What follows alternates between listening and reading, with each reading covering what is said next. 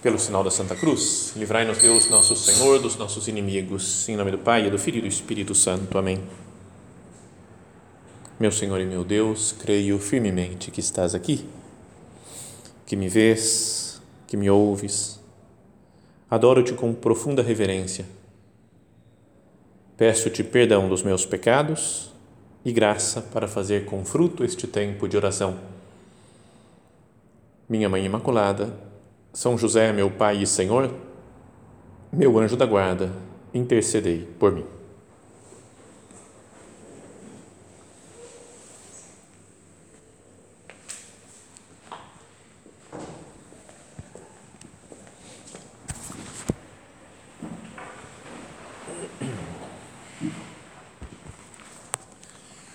Como nós tínhamos anunciado já na semana passada, vamos começar uma nova série de meditações. Falávamos antes sobre aqueles personagens desconhecidos do Antigo Testamento.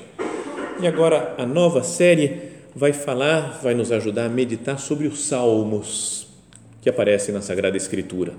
Vamos ver alguns. Procurei, a minha ideia era procurar cada dia, cada meditação, pensar em um salmo ler o salmo, explicar o contexto histórico, por que foi escrito e tirar consequências espirituais né, para a nossa vida. Então a ideia é que a gente procure, né, cada um de nós, fazer oração mesmo, usando as palavras do salmo. As palavras de Deus, né, porque o salmo está na Bíblia e por toda a Bíblia, né, toda a Sagrada Escritura, é palavra de Deus. Até alguém já perguntou assim, né, falou, se como é que é possível, né? Se a Bíblia é a palavra de Deus, como é que os salmos, que são um monte de orações de petição, a gente pede coisas para Deus, a gente tem alguns de, de pedir perdão para Deus pelos pecados. Você fala, como assim? Né? Deus está pedindo perdão para Ele mesmo? Deus está pedindo algumas coisas, umas graças para Ele? Parece estranho né, que os salmos dentro da Bíblia sejam também palavra de Deus.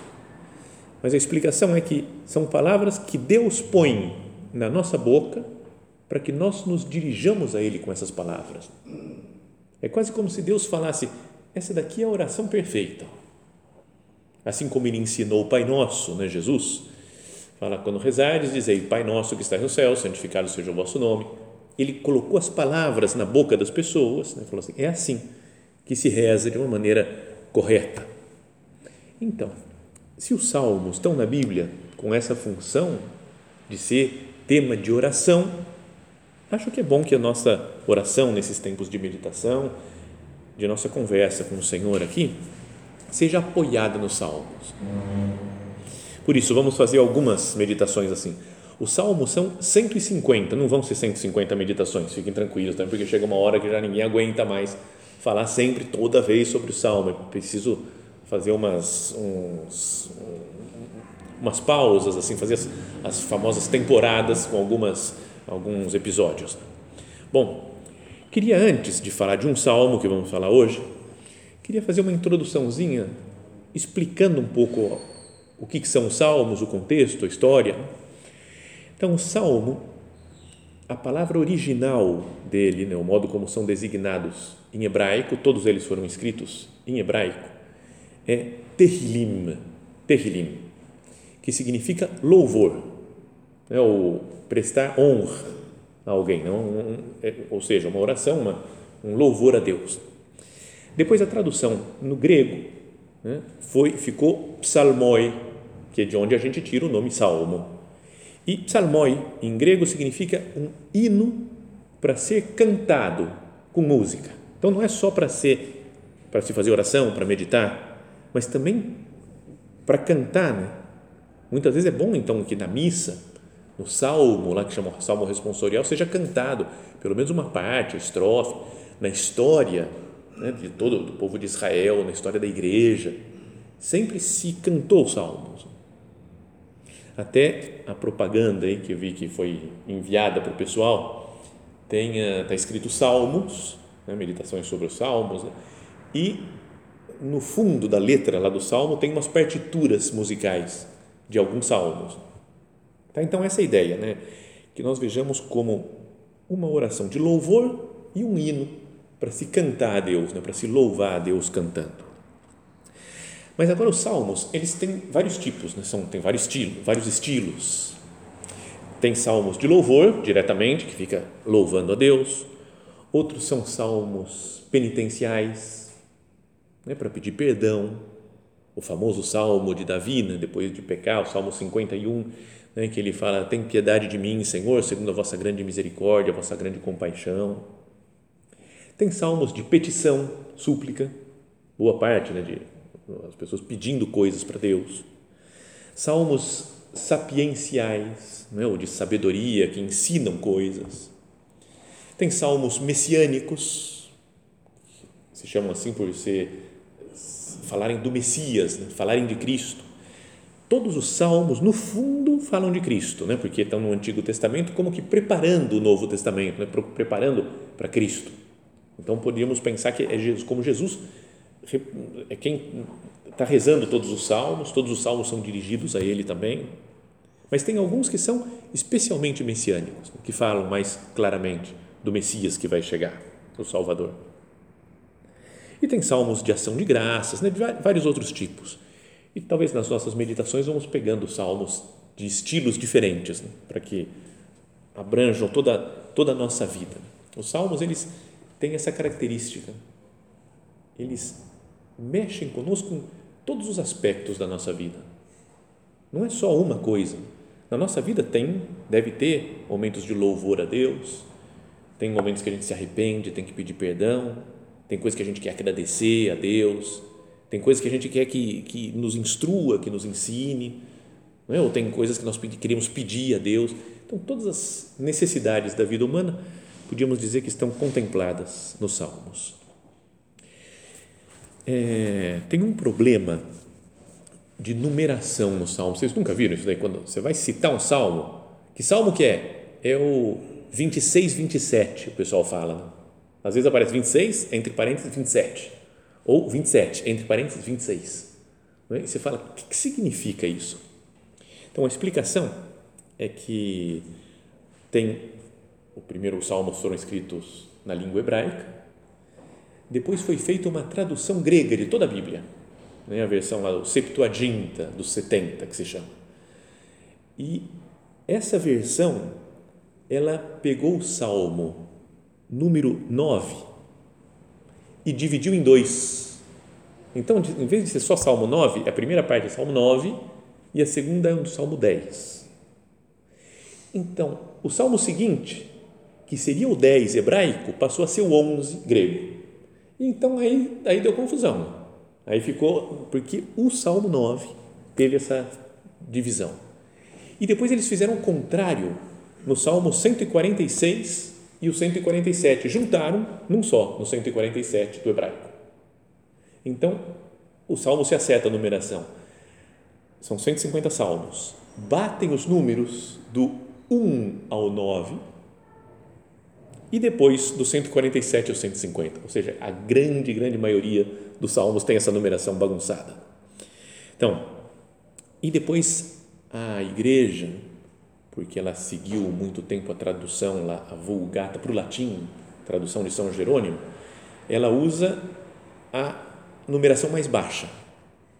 Do 26, 27, ela fala o Salmo 26. Né?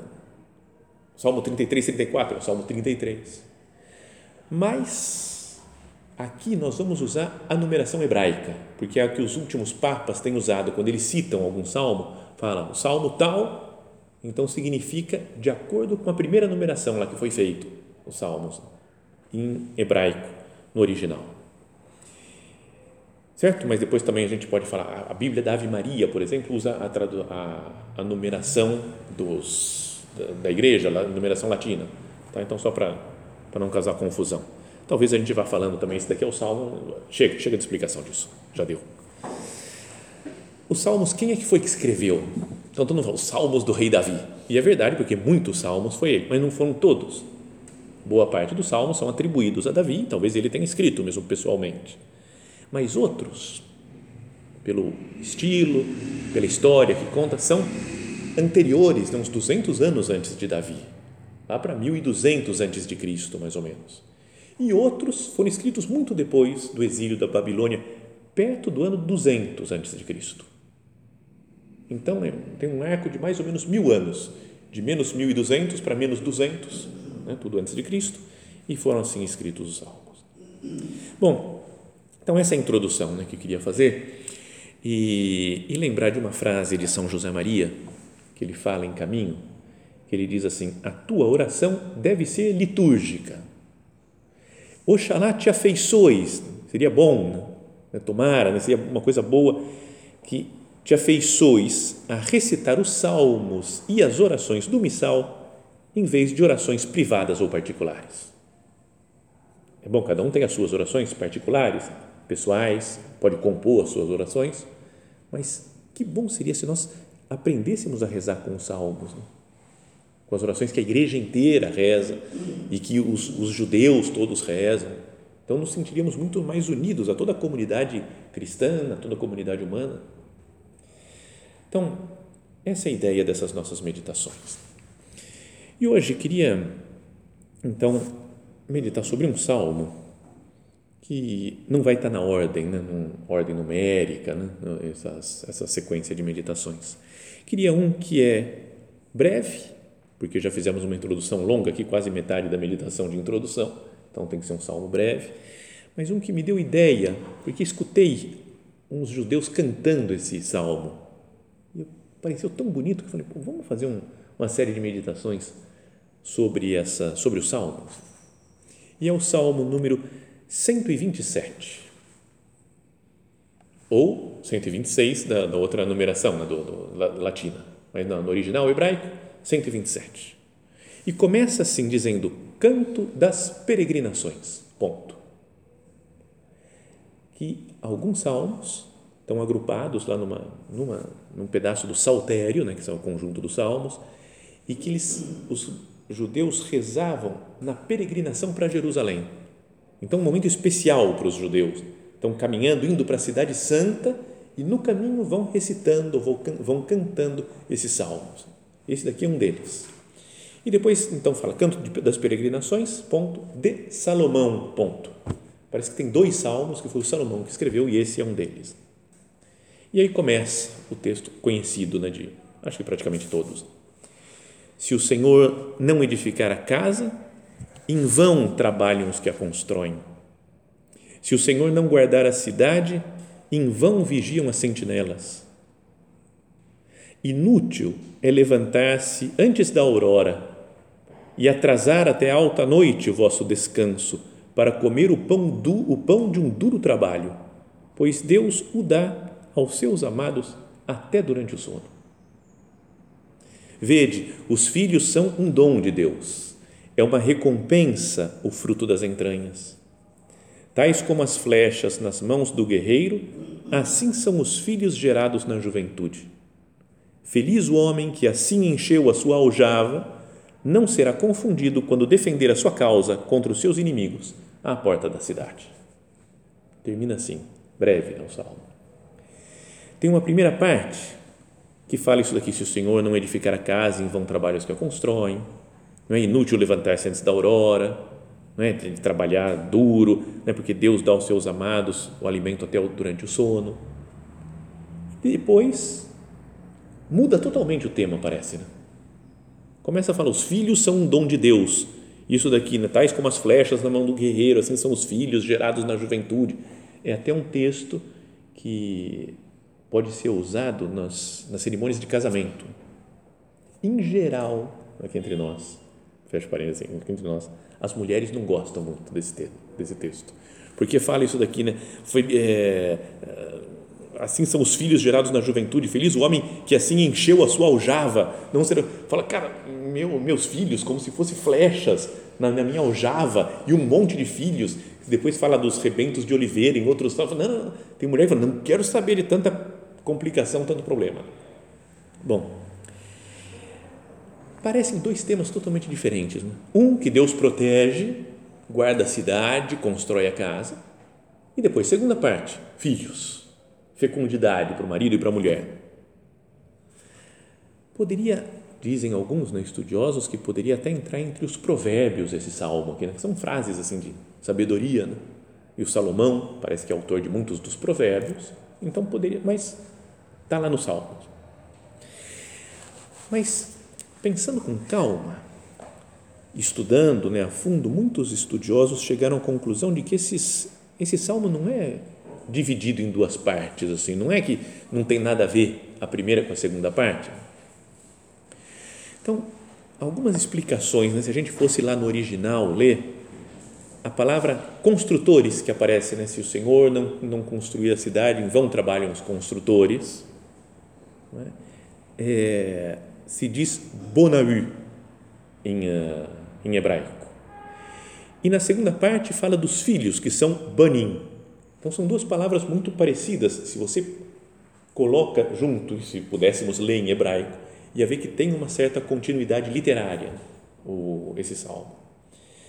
Depois o salmo começa com a cidade, é? de proteger a cidade, defender a cidade, e termina com a cidade também.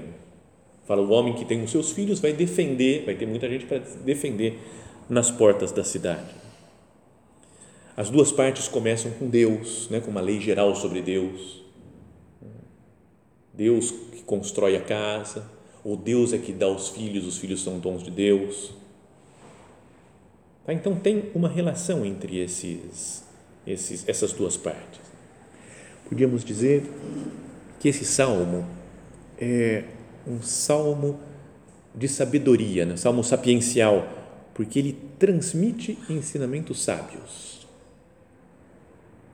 Mostra como Deus está envolvido naquilo que nós falávamos em todas as situações da vida, na proteção, na construção de uma casa, na proteção de uma cidade, na geração dos filhos, na descendência.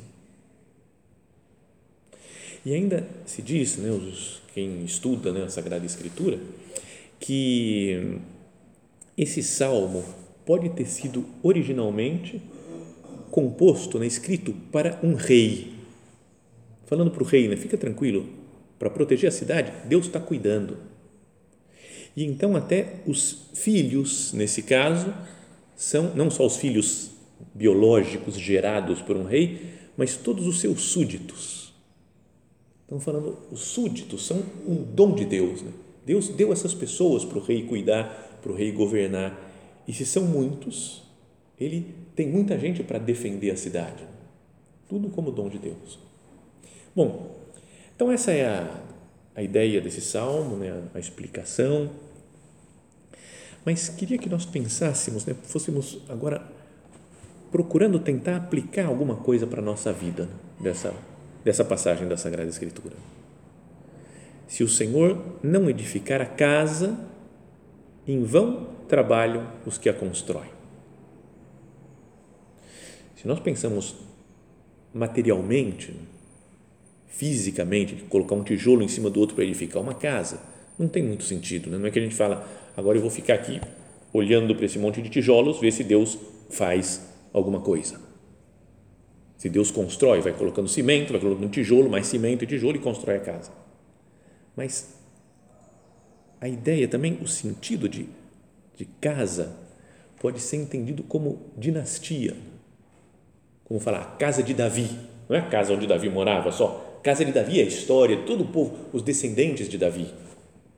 Então Deus ajuda na construção da casa e na proteção da cidade. Se o Senhor não edificar a casa, em vão trabalham os que a constroem. Se o Senhor não guardar a cidade, em vão vigiam as sentinelas. Como que uma explicação da construção interior que cada um deve fazer. E quantas vezes nós achamos que a, a obra de santificação nossa, né, o nosso crescimento espiritual, é questão de esforço nosso só. Né? Não é? existiam na época lá de Santo Agostinho os pelagianos, que era gente que achava que não precisava da graça para se salvar. Fala, eu me esforço, me empenho e chego lá. Será que atualmente não tem na igreja também um certo pelagianismo? Vamos lá, vamos organizar bem a vida espiritual. Agora vai fazer assim, vou fazer isso daqui. Agora conheci outro negócio. Aqui eu tô nessa morada. Agora eu vou para outra. Se eu fizer isso daqui, vou subir para a terceira morada. Agora é só conseguir mais essa penitência mais forte aqui, quarta morada. E eu. Será que é assim a vida espiritual? O salmo deixa muito claro: se o Senhor não edificar a casa, em vão trabalhos que a constroem. Obra da graça de Deus se o Senhor não guardar a cidade, em vão vigiam as sentinelas. Quero vigiar a minha cidade, a casa, a minha casa, a casa da minha alma. Calma, tem que vigiar, vigiar e orar. E falou Jesus: cuidado, vamos tomar. Achando que eu tenho que colocar eu, as minhas barreiras humanas. Se o Senhor não guardar a cidade, em vão vigiam as sentinelas. Inútil levantar-se antes da aurora e atrasar até alta, hora, até alta noite o vosso descanso para comer o pão de um duro trabalho. E quanto tem disso né, na sociedade que nós vivemos? Sempre na correria. Parece que eu tenho que acordar cedo, tenho que trabalhar, tenho que fazer isso daqui, tenho, vou dormir tarde porque fico preocupado com tantas coisas. Pois Deus dá o alimento aos seus amados até durante o sono. E depois vem toda essa parte que fala dos filhos, né, como um dom de Deus. Será que essa, isso daqui que nós falávamos, né, salmo sapiencial, um salmo que nos dá sabedoria, não é porque ele faz realmente entender o que, que importa nessa vida? A sociedade atual em que nós vivemos está, diria, diretamente contra o que o Salmo ensina. Porque o que tem no mundo é correria e preocupação, por um lado, está todo mundo super agitado, ansioso, tenso, preocupado com as coisas, com os trabalhos, com as responsabilidades, com as coisas que tem que fazer. É algo muito, muito comum. A gente vê o dia inteiro as pessoas que não têm tempo para as coisas, porque tem que correr, tem que trabalhar, tem que fazer. Primeira parte do salmo. E a segunda, poucos filhos não vamos ter muito filho, porque o mundo está complicado, não está fácil. Antigamente era outra história. Dava para ter muito filho, mas agora a coisa está muito difícil, muito complicado, o mundo está um perigo. E não se vê os filhos como bênção de Deus. Vede, os filhos são um dom de Deus. Está escrito na palavra de Deus, o Salmo dizendo claramente: os filhos são dom de Deus. E não se entende assim como dom. Toda a história de aborto, de querer desprezar um dom de Deus, matar uma vida, ou hum, o não desejar filhos, porque eu quero. Eu não vejo como nascer um filho como um dom de Deus. Ou então também quando eu quero demais, né? E as pessoas que não podem ter filhos e fazem todos tipo de, de, de, sei lá, de inseminação artificial e bebê de proveta e todos recorrem a todas as coisas da tecnologia porque não aceitam não receber esse dom de Deus. Aí podíamos dizer, já não é mais dom. Se no meu aniversário eu falo, você é obrigado a me dar presente, senão eu acabo com a tua vida. Você fala, cara, tá bom, meu presente, meu dom para você. Não é dom, né? Então, quem exige de Deus que tenha um filho, não está reconhecendo também como dom. E não é que na nossa sociedade vivemos assim, dessa maneira? Queria ler uma, um comentário que fez um, um, um estudioso desse salmo, um americano. Tem um estilo meio americano, até de ser, de falar e tudo, meio estadunidense e, mas que acho que pode nos fazer meditar né? e aplicar mais diretamente na nossa vida. Falava assim: quando os filósofos discutem sobre assuntos políticos de um Estado, eles falam com habilidade consumada sobre tudo o que é necessário para ser conhecido sobre esse assunto, exceto uma coisa: omitem o ponto principal a necessidade de que Deus estenda a mão para eles, ou melhor, faça uso deles como seus instrumentos. Isso tinha falado o Papa já muitos anos atrás, de, dessas pessoas que estão discutindo não dá uma opinião, não, eu acho isso daqui, eu acho isso daqui, eu acho isso daqui. E se um deles dá um argumento, não, mas acho mas Deus diz que tal, não, pera, pera, pera. Vamos ser realista. Pera aí, vamos deixar por enquanto, vamos deixar Deus fora dessa história. Ele falou, se eu tiro Deus da história de qualquer coisa humana, estou deixando de ser realista, porque Deus é real e Deus atua de fato na nossa vida. Então, às vezes também filósofos, pensadores, políticos tomam atitudes sem considerar Deus, olhando simplesmente de um ponto de vista humano as coisas. Né? Vamos nos dar bem com todo mundo, coisa boa, né? mas parece que Deus não existe. Né?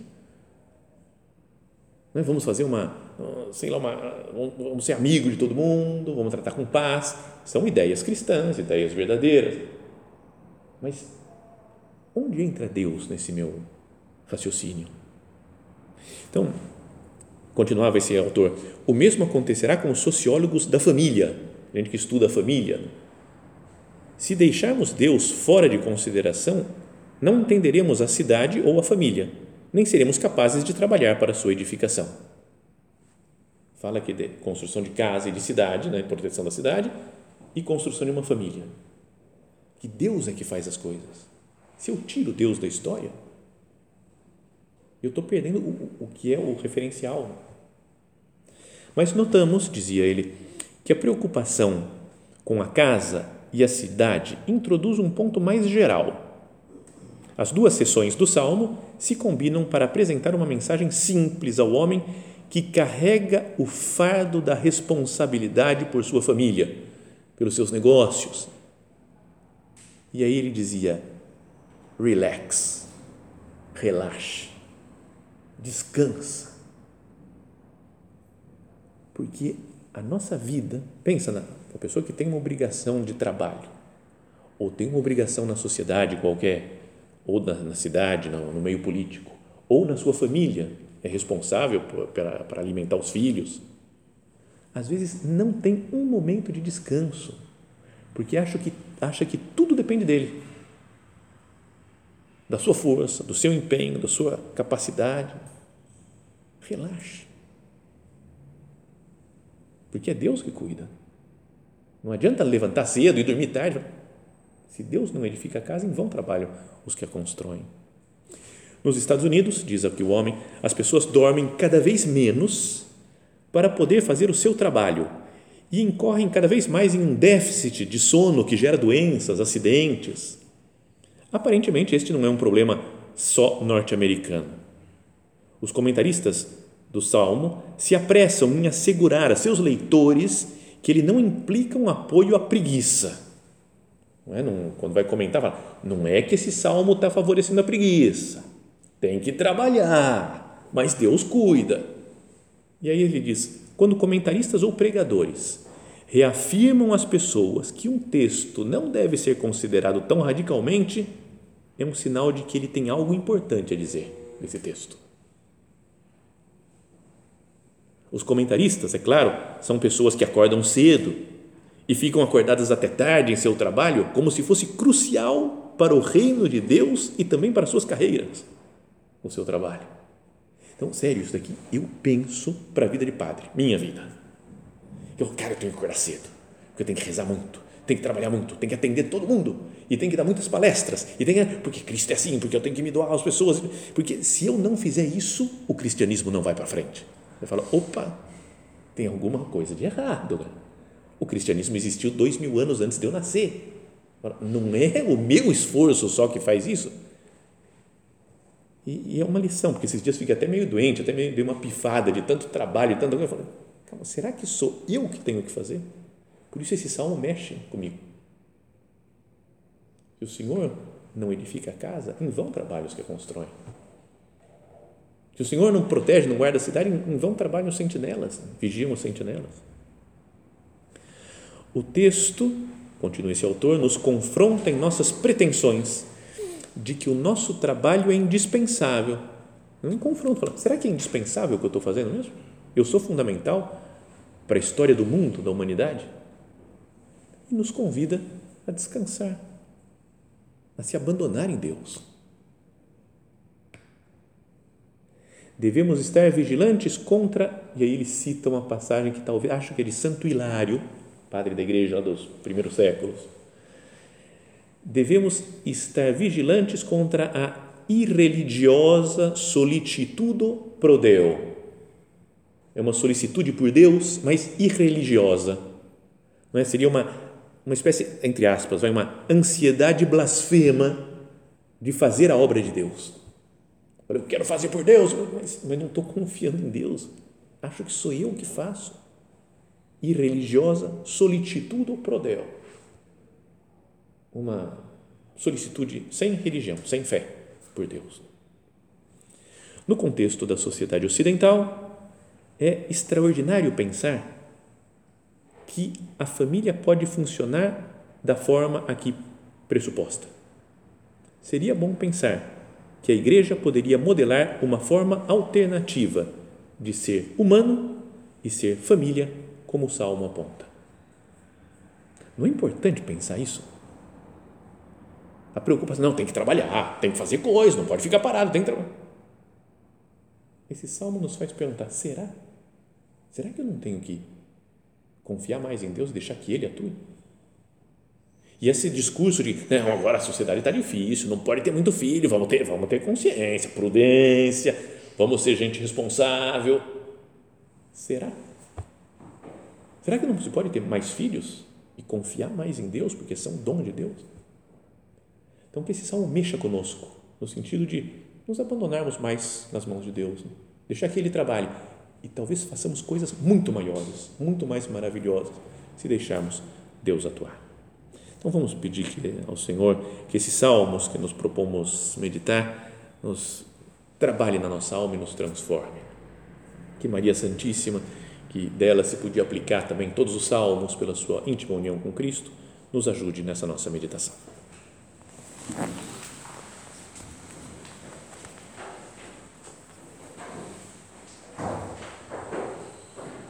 Dou-te graças, meu Deus, pelos bons propósitos, afetos e inspirações que me comunicaste nesta meditação.